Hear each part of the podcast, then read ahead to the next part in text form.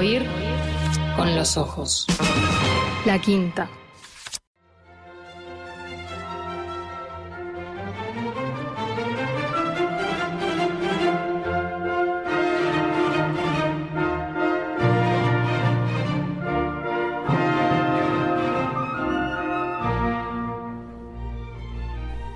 Señoras y señores, continuamos el programa de hoy con un invitado, diría importante, porque director titular de la Orquesta Sinfónica Nacional, la Orquesta Sinfónica del Sodre, la O Sodre, bueno, la llamamos de varias maneras, es evidentemente un cargo importante, tal vez el más importante cargo que un músico puede tener acá en el Uruguay, ¿no? Seleccionador nacional de músicos, podemos decirlo de otra manera, la batuta de todos, ¿quieren que lo diga así?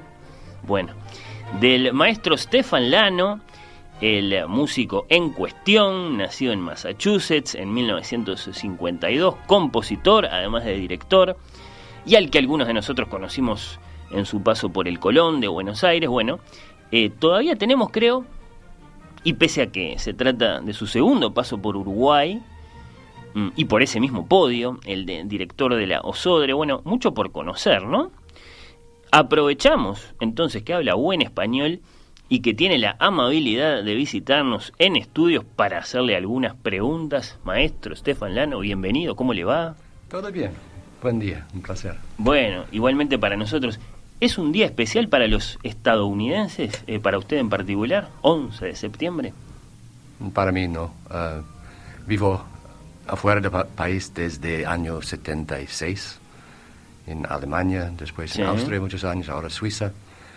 Uh, a veces gente me pregunta si extraño Estados Unidos.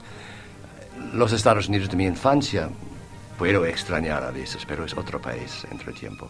También como es otro mundo, yo sé, sueno como un viejo. Ah, estoy llegando a ser un viejo.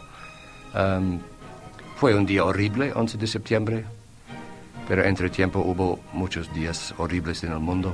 Ah, ¿En qué paz. país estaba usted en ese momento, 2001? En este día estuve en Inglaterra, Inglaterra. Eh, stranded, como se dice, no, no pude viajar unos días. No fue tan desagradable porque Londres es una linda ciudad, Ah, pero estaba radicando todavía en Suiza en este, en este día. Ah, lo que lamento es cuánta gente mueren, ah, supongo hoy, mientras esta conversación, gracias a, a las filosofías exteriores de Estados Unidos, del Departamento de Estado. Ah, ahora, con una incompetencia que para mí es incomprensible y es ese- también am, trágica. No solamente los torres en Nueva York, pero todo, todo lo que está pasando hoy en Yemen, en Afganistán, en, en- en- en todo el mundo. Sí. Sí, no es entendible. Es- Pero es- para lo que no construimos una narrativa tan poderosa, Sí, evidentemente. entonces tengo la suerte de tener mi propia profesión, en que Ujú. Podemos ocuparnos con, con una parte de humanidad eh, más sano, más limpio, eh, como Mozart, como la música. Sí, sí, sí, es así. Bueno, ya, ya nos vamos a poner a hablar de música, pero mire lo que le quiero preguntar también. Eh, el año que viene usted va a cumplir 70 años. Sí, señor. ¿Qué siente que representa esa edad para un director de orquesta? Am, digo unos colegas más grandes que el año que viene voy a cumplir 10 años. Ah, Erich Leinsdorf, un gran director austriaco, era jefe de Boston Symphony en mi infancia. Escuché muchas veces en Boston, ah, ni pensando que unos 12 años después voy a tocar piano bajo su dirección en la Ópera de Viena, en varias óperas. Y un, un día me, me comentó, ah, todavía yo no creyendo que, voy, creyendo que voy a ser director, la vida de un director empieza con 60. Empieza con 60. Sí, y es, hay una cierta verdad. Eh, se habla de 10.000 horas de llegar a perfección. Como pianista, como futbolista, pintor, director, igual, eh, compositor. Y supongo desde 35 años, si incluyo estudios y dirección y toda la preparación, llegué a 10.000 alrededor de 60 años. Ah, no sé si soy experto, experto nunca voy a, no, nunca voy a ser, ah, porque es, es, una profesión sin límites, pero entiendo Leinsdorf. estos directores tan jovencitos, creo la única excepción de alguien para mí que es especialmente talentoso es Gustavo Dudamel. Hmm. Ah, pero Gustavo, en su infancia, el sistema, gracias a Ebreu y ah, el gobierno eh, en aquella época de Venezuela apoyó un talento como Gustavo. Los otros hoy en día me parece a veces como payasos, demasiado sonrisas dirigiendo, demasiado movimiento, demasiado acrobacia y poco estudio, poco conocimiento de partituras. Ah, no es una profesión glamoroso, es mucho trabajo. Ah, y también igual uno tiene que exigir ah, precisión de la orquesta, pero también uno tiene que poder perderse en la música para mostrar confianza en los profesores y también para inspirarlos.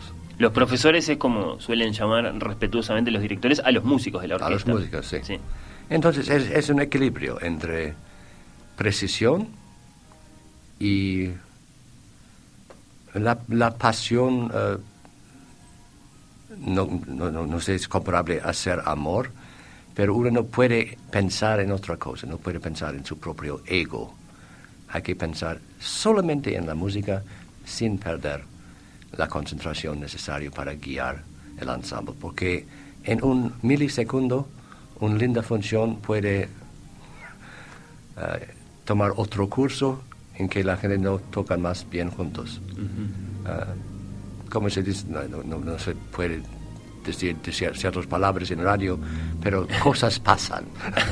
sí, sí, sí, está bien, es una traducción de una expresión en inglés muy común esa, ¿no? Sí. Sí, sí, cosas que pasan. Bueno, bueno. Eh, por ejemplo, cuando se está encima de una partitura, ahí estábamos escuchando, como la Sinfonía número 39 de Mozart, que es la obra que interpretaron anoche con la Sí. Eh, estar encima de una partitura como esa eh, es una cosa del momento, pero muy profunda por la cantidad de horas que usted pasó con ella, por todo lo que hay allí, por todo lo que hay para transmitirle a los músicos. Sonó mucho mejor ayer anoche que esto, creo. no tengo la menor duda, bueno. Eh, sobre todo porque cada concierto es único y el de noche todavía está en los oídos. Bueno. Sí, sí. Y hay un espíritu en el sur uh, que es poco común. Uh, ahora tenemos una mezcla de muchas nacionalidades en la orquesta que para mí es algo muy bienvenido. Muchos colegas de Venezuela, Brasil, Serbia, uh, americanos, norteamericanos, claramente muchos uruguayos. Pero cuando llegamos a ensayo pregeneral, hay siempre una cierta energía. Y ayer anoche fue muy especial. Creo fue, algunos me comentaron después eh, del, público, fue mi, mejor concierto del año, pero yo tengo la impresión que cada concierto que estamos haciendo es mejor que el anterior. Mm. Y este paradigma necesito continuar. Ah, como dije antes, que como no hay límites de e, lo que, el rendimiento de la orquesta.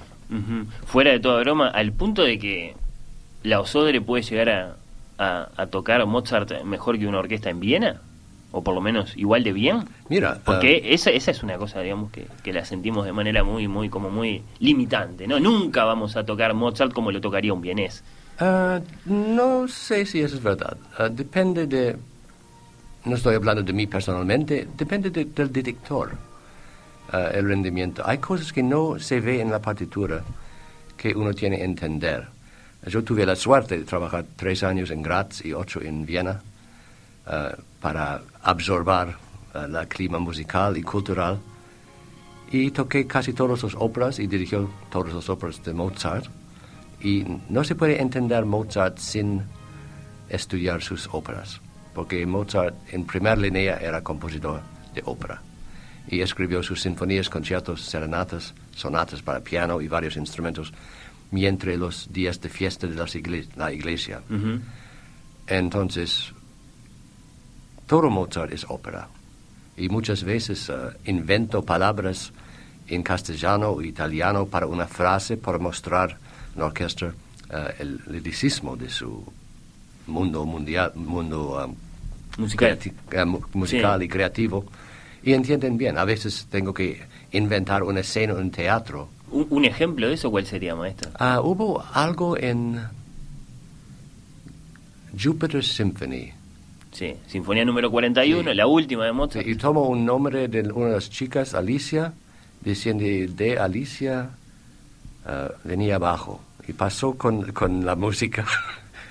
y algunos estaban cantando después del ensayo también. Pero simplemente para mostrar la urgencia de un largo acento o corto acento en Mozart. Porque el acento es, es, es determinado por el consonante que empieza y el vocal después en ópera.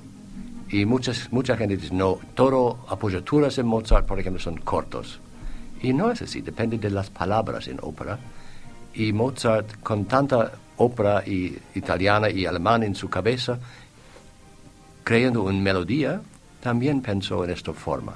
Entonces, apoyaturas, que son la- el mecanismo más importante para expresión en la música, dependen en su ambiente musical, decimos. Como si mientras está escribiendo la Sinfonía número 41 Júpiter, que por supuesto es abstracta, es instrumental, no hay allí ninguna voz humana, aún así de alguna forma estuviera cantando o haciendo cantar. Siempre, siempre.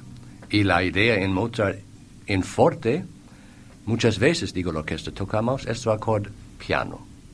Y ahora, creciendo hasta forte, uso como George Zell, forte 1, 2 y 3. Otro, George Sell, otro gran director, Grande de legendario, sí. Y escuché un ensayo con él diciendo, no, forte 2, no forte 3, porque necesitamos otra etapa hasta fortísimo, que un forte es un piano simplemente con más fuerza. Y la idea de gradar piano 1, 2, 3 hasta mezzo piano 1, 2, 3, con el tiempo, pensando que no es, no es en matemáticas, es demasiado simple, pero poniendo etapas, se puede desarrollar dentro de cada uno en la orquesta y globalmente una conciencia de dinámica que es necesario para el, efecto global del público. ¿Y es el oído el que le dice a usted, esta es la forma en que tenemos que hacer sonar esta obra? ¿Cómo sabe usted que es el camino correcto? Porque yo tengo la batuta. Porque yo lo digo. No sé, no sé si, si es, es la única forma, es, es mi forma de mi entendimiento. Claro. de- y por eso creo, Viena es maravilloso, amo la Filarmónica de Viena, ah, pero también amo la Staatskapelle Dresden Ujú. y Boston Symphony y Chicago Symphony. Ah, decir que Viena sea dueño de Mozart o Johann Strauss es una, es una equivocación común hoy en día Sí. en- encima de todos de la gente de marketing en Londres y Nueva York. Ah, como un japonés tiene que dirigir Madame Butterfly y alguien de Balcán tiene que dir- dirigir Mikis Theodorakis.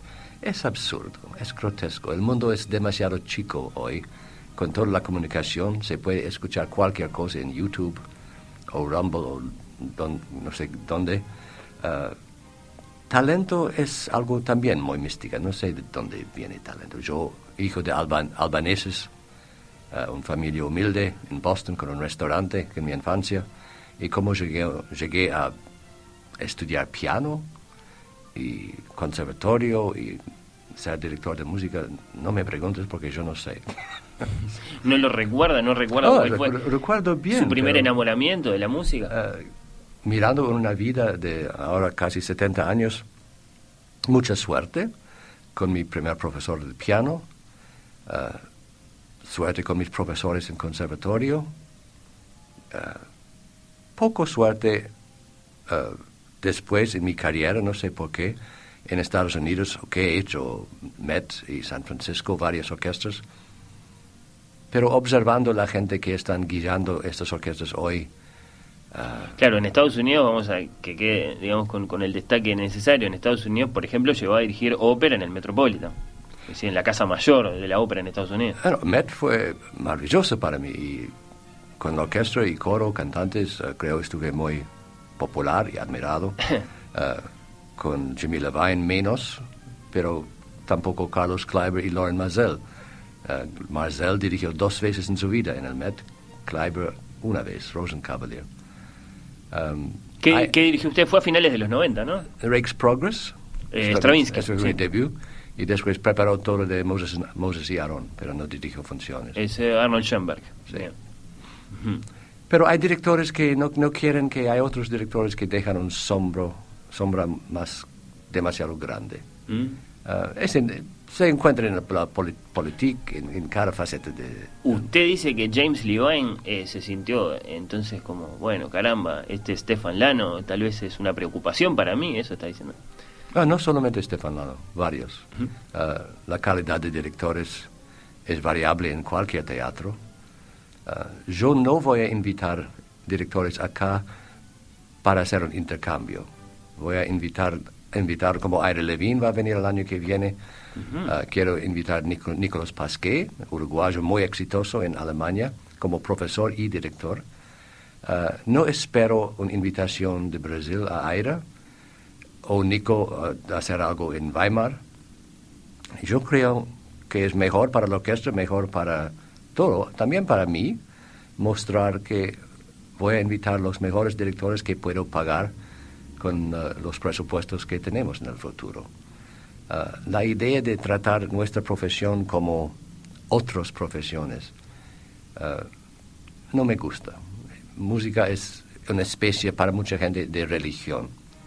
Uh, es la única, única forma de mantener una cierta sanidad. Una religión cuyos dioses son Mozart o Beethoven. Mozart, Beethoven, decimos las almas de gente muerta. Algunos viven todavía, compos- grandes compositores. Uno acaba de fallecer en uh, Hans Werner Henze. Ah, sí, sí, Ah, sí. Es eh, una parte de humanidad que por suerte se queda y no se puede ensuciar con los aspectos de negocios que se ve más y más en la profesión hoy en día. Y por eso me gusta estar en el sur. Ah, desde mi primer día en Teatro Colón, am, con todos los problemas que siempre hubo en, en Argentina, Colón era un lugar am, sagrado, sagrado. Y nadie habló de mi pasaporte. Ahora tengo pasaporte suizo, pero en 1993, con pasaporte norteamericano, ah, sería inten- habría sería entendible un cierto antipatía contra un norteamericano en un teatro como el Teatro Colón, y no hubo. Ah, esto es una muestra de la calidad de la gente. Ah, Muchos de mis compatriotas norteamericanos no saben nada de la historia de Estados Unidos en América Latina, que me da una cierta vergüenza ajena. Ah, Kissinger, Guatemala en 53 como ensayo general para Chile en 73, Sí. Ah, ni hablar de Ar- Argentina, Uruguay, República Dominicana, bloqueado todavía en Cuba. Ah, por eso tengo un cierto afecto para América Latina. Se siente bien de haberse ido de los Estados Unidos entonces y está feliz acá en Montevideo. Muy feliz. Eh, tengo la suerte que mi vida es, eh, vivo entre Uruguay y Suiza. Entonces, ¿qué quiero más? Dos países eh, chicos, bien administrados. Un uruguayo va a decirme es lo que hay, valor, reconociendo los problemas que tiene casi cada país. Eh, Suiza, si tiene problemas, son difíciles de encontrar. Es un país, es caro para vivir, muy caro, pero la calidad de vida es excelente y también hay un espíritu comunal, eh, que gente se dedi- dedican a un cierto mantenimiento de bienestar común. Sí, bueno, y un país además que desde el punto de vista de, la música se ha destacado mucho en los últimos tiempos, el Festival de Lucerna, bueno, Sí. muchas cosas Sí. de, de primerísimo nivel. ¿Cómo están, maestro, las cosas en el Sodre? ¿Están decididamente mejor según su mirada que en su paso anterior por esta misma institución? Usted, eh, bueno, no, no, no, no se fue bien cuando se fue años atrás, ha dado cuenta, digamos, ha, ha- ha contado sobre los desacuerdos que tuvo en su momento, ¿está conforme ahora? Sí, um, es una época muy rara para cualquier teatro con de pandemia. Eh, estamos siguiendo los protocolos del Ministerio de Salud. Eh, por eso es llegando con plan A de mi programación. eh, con Pierina Lavanca, la directora ejecutiva, estamos ahora con un plan E. No, claro. Vimos en, en el curso de, de la temporada que cambian muchas cosas por los protocolos.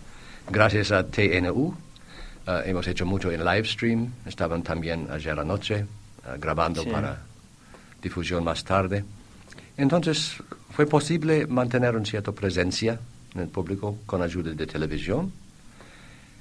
Y ahora estamos a casi 50% en la sala permitido. Entonces ayer anoche creo unos 600, 600. Y con un público muy entusiasmado. Eh, Quieren siempre un bis al final. Hmm.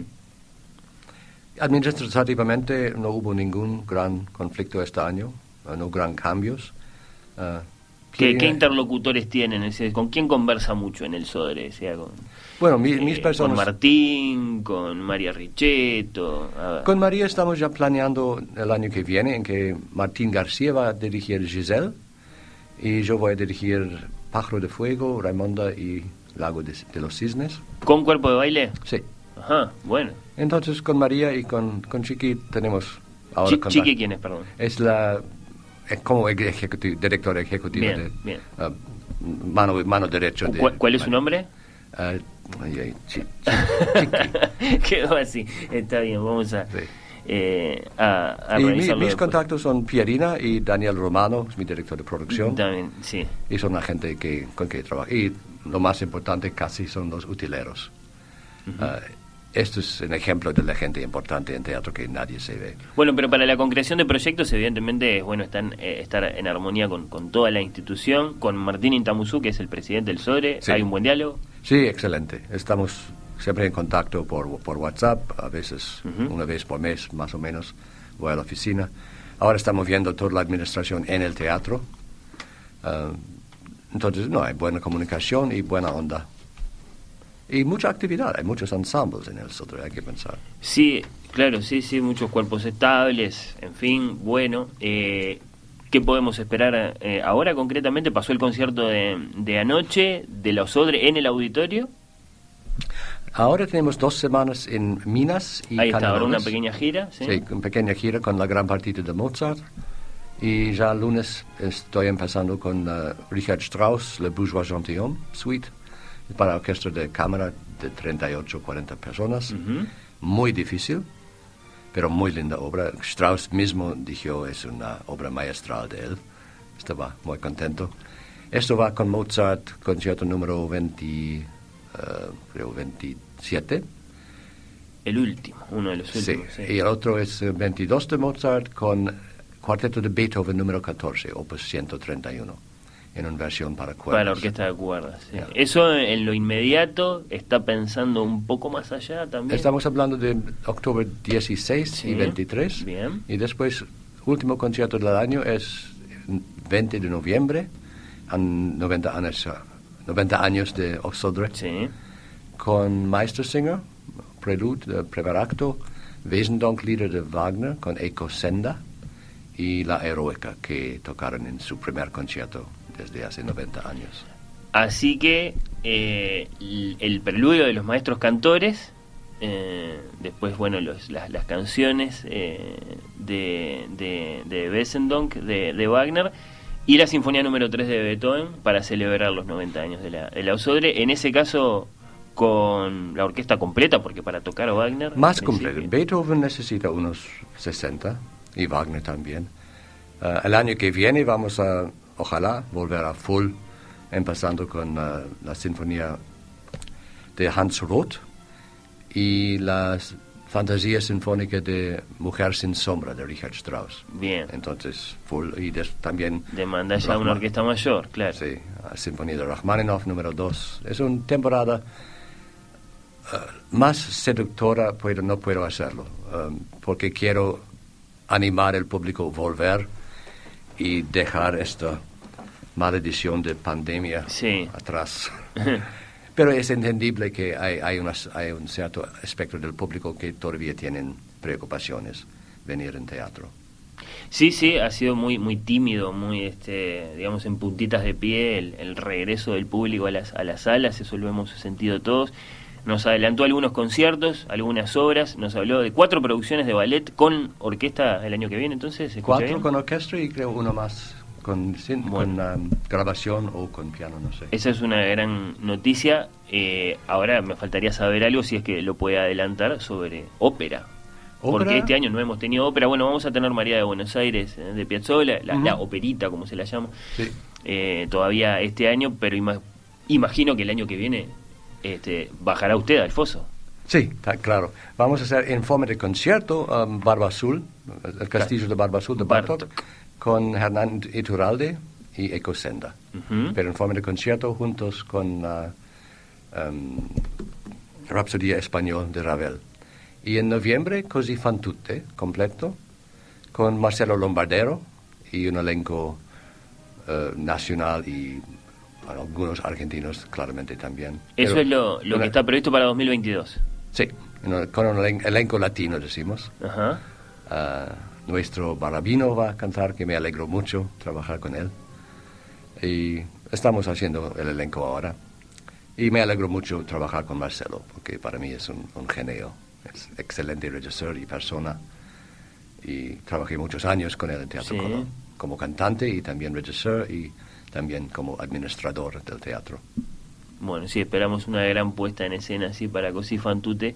Eh, como no, mm, en su momento, cuando este, usted recién había llegado a Montevideo para este segundo paso suyo por la Osodre, usted ya me habló a nivel de los sueños suyos, de poner algún día en el escenario del auditorio el anillo del nivel Ungo completo, o The Meister Singer que la mencionábamos, o Tristana y Isolda, ¿esos sueños siguen en pie? Tristan han hecho, no conmigo. Um, sí. En mi gestión anterior quería hacerlo, y por conflictos en la administración con gente ignorante y arrogante me fui. Uh, porque alguien me dijo que Tristan Isolde es demasiado para el pueblo uruguayo, que Tal vez es la estupidez más grande que escuché en mis años. Esa, esa declaración suya, digamos, citando ese diálogo que si entiendo bien fue en su momento con Gerardo Grieco, así lo dijo usted en búsqueda. bueno, pero lo usó en su momento. Ahora, ya que me trae la declaración, yo se lo recuerdo. Generó mucha polémica porque no quedó del todo claro si de lo que se trataba era de una discrepancia a propósito de la obra en sí, si Tristán y Sola era demasiado para nuestra capacidad de entender una obra, o si simplemente era demasiado desde el punto de vista técnico y el presupuesto que demandaba poner en escena una obra tan enorme. ¿Quién entiende más de técnicamente qué es posible en un gran teatro? ¿Un tipo como él o yo? Tristan Isolde compuso Wagner al pedido de su editorial para hacer algo practicable que se puede hacer, no algo como el anillo. Es sencillo hacer. Y han hecho el año pasado con Alejo Pérez dirigiendo. En 2019 fue, sí, sí, sí. En, en, la producción de Lombardero, que fue la misma producción que quería traer yo a Montevideo. Entonces, dentro de límites, entiendo que cada presupuesto en cada teatro tiene límites. Cada teatro hay que equilibrar mi trabajo con trabajo de María, con el ballet, con la orquesta juvenil, con la posibilidad de invitar Le Luthier hmm. o uh, Sosa o otros actores al teatro como invitados. Eh, es colaboración teatro es colaboración y para colaborar es necesario tener un conocimiento de cómo funciona un teatro como el Sodre para poder mostrar flexibilidad cuando necesario. ¿Qué hago desde 40 años? Sea como invitado o como director. Si encuentro gente que no tiene un gota de experiencia en el mundo, fuera de su país o esta ciudad, entendiendo bien cómo se administra, cómo hay que administrar un teatro, ah, se acaba mi paciencia muy rápidamente. Hmm. Y hay que pensar, bueno, quiero quedarme por el sueldo y por ah, disfrutar mis amigos y el ambiente en Montevideo, o quiero irme. Y decidí, no, mejor me voy. Eso fue en 2012, ¿sí? no, eh, fue en 2014. perdón, en 2012 comienza su periodo en, la, en, la, en la USODRE. Eh, usted está acá con nosotros. Bueno, tuvimos una Turandot, tuvimos varias cosas, una, una, sinfonía, una resurrección de Mahler. Pudimos, pudimos eh, disfrutar de, ese periodo suyo. Y ahora, considerando el contexto actual, ¿qué le podemos prometer a los amantes de la música uruguayo cuando usted pueda ir recuperando la orquesta full, como dice, cuando de pronto podamos hacer una producción un poquito más grande que Così Fantute? ¿Hay alguna promesa para hacer. Sí, sinfónicamente puedo prometer una temporada con muy lindas cosas el año que viene. Y ya estoy pensando en 23, 24, hasta 25 en un proyecto de que todavía no quiero hablar. Um, cosas bastante grandes que va a llamar atención a Montevideo de todo el continente, sino decir el mundo. Ajá. Porque tenemos capacidades acá eh, que mucha gente prefiere subestimar. Estoy hablando de cantantes excelentes en Uruguay y Argentina, que se puede, hay que aprovechar este talento y están todo en la mejor e- etapa de su carrera. Eh, hay que aprovechar ahora gente así, que Un- tienen experiencia en el Sí. mundo. sí. Una orquesta, cantantes, usted no quiere adelantar nada, pero nosotros de este lado vamos adivinando. Tiene que ser Wagner, o tiene que ser una sinfonía número 8 de Mahler, o tiene que ser... Um, ocho de Mahler no, todavía. Um, estoy pensando en, en Turangalilá de Messiaen para Oh, bueno, es un- en colaboración con una gran Juvenil. montaña. Mm. Y estoy pensando en Wagner, más que esto no quiero decir. Bueno, eh, sí, claro, es un gran acontecimiento. Lo fue en 2019 cuando vimos Tristán, porque aquí, bueno, no se canta en alemán, porque las óperas de Wagner son realmente muy, muy grandes. Eh, bueno, sería, sí, sería un, un gran regalo, pienso. Sí, pero mira el éxito de. Tristan de, de Lombardero. Que Sí, es tres funciones completas, sí, Sí, con el excelente. auditorio lleno. Y en excelente producción. Y en regie, en ópera como en sinfonía, en, en, en, en mi mundo de conciertos, depende del persona enfrente.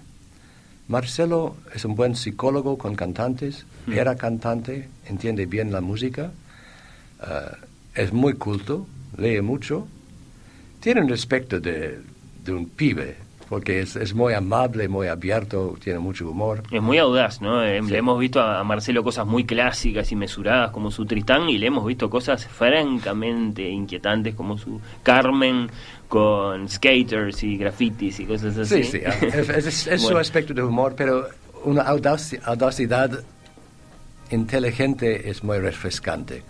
Hay gente audaz en teatro, en arte hoy en día, y su audacidad llega de un cierto naivete o ignorancia.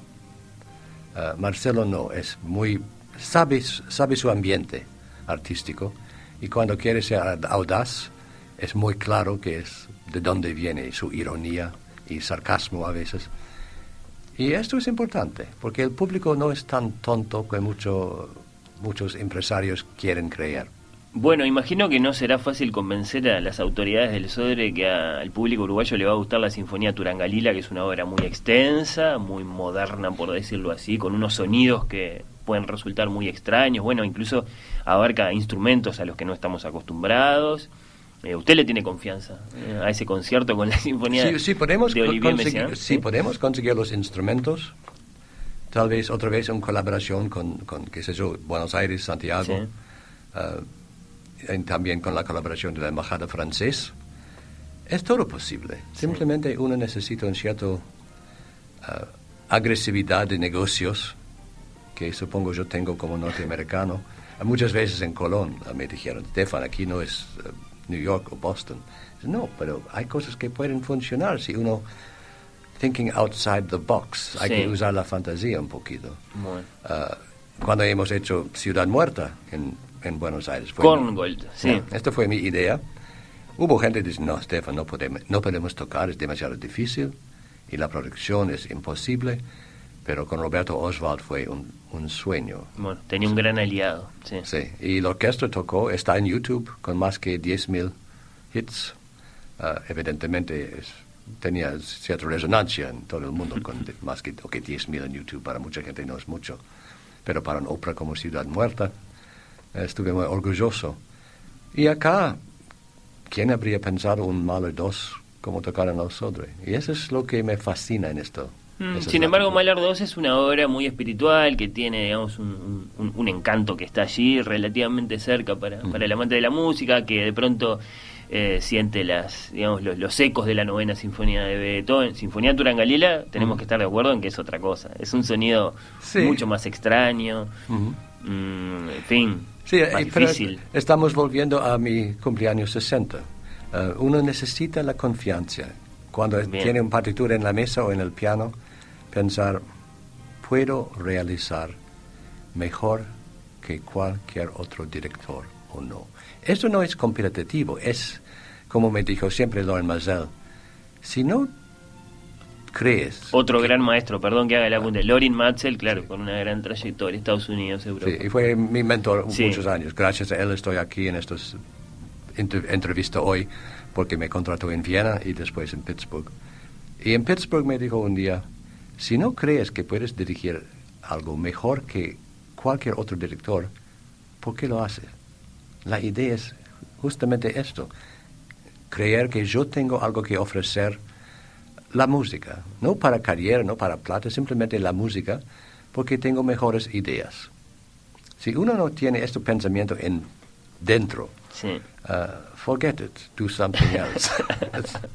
bueno, eh, en cuanto a Olivier Messiaen, eh, cuente con este programa como aliado. Eh, es una obra, a mí personalmente me, parece fascinante, así que unas dos, tres semanas antes del concierto lo invito y conversamos sobre la obra y la, y la, repasamos. Tiene muchas partes, tiene 10 partes, ¿no? es una obra. Oh, sí, sí, no, va a ser importante prepararse, creo, para escuchar una cosa así. Pero bueno, vienen muchas cosas antes de eso todavía.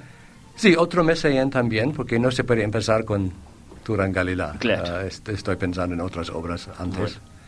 Ah, eh, siempre es lindo soñar con lo grande, entonces bueno.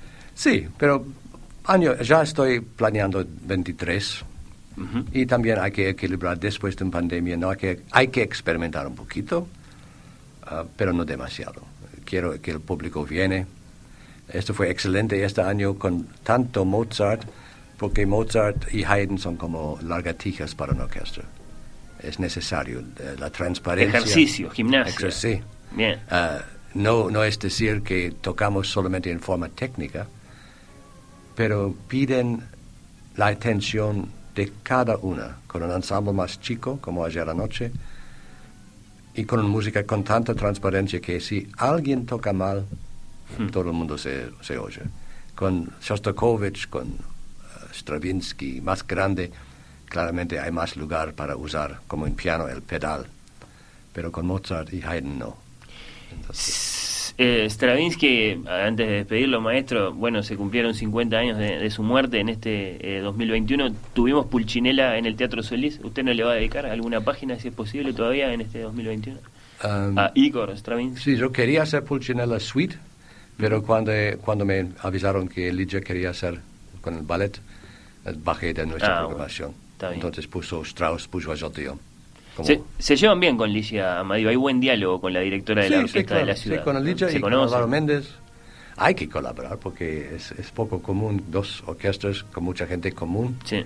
Ah, hay que coordinar repertorio y fechas. Pero quiero decir, además, este, ustedes tienen una cierta relación, usted ha sido invitado de la Filarmónica. Sí, sí, y Lidia también viene a muchos conciertos. Yo, yo, voy al próximo. Ah, la otra noche que quería ir al gala, pero tuve una invitación con no menos que Carlos Ott, eh, que quería conocer, el arquitecto de sí. Bastille, y fue un choque de, fechas. Pero el próximo concierto quiero asistir.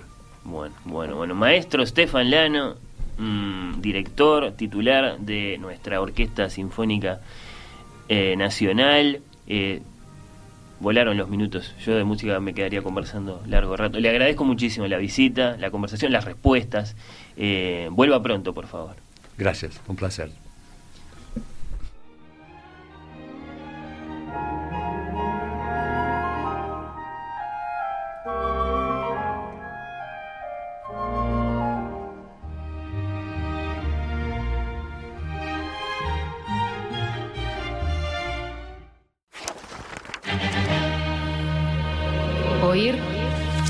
Los ojos. La quinta.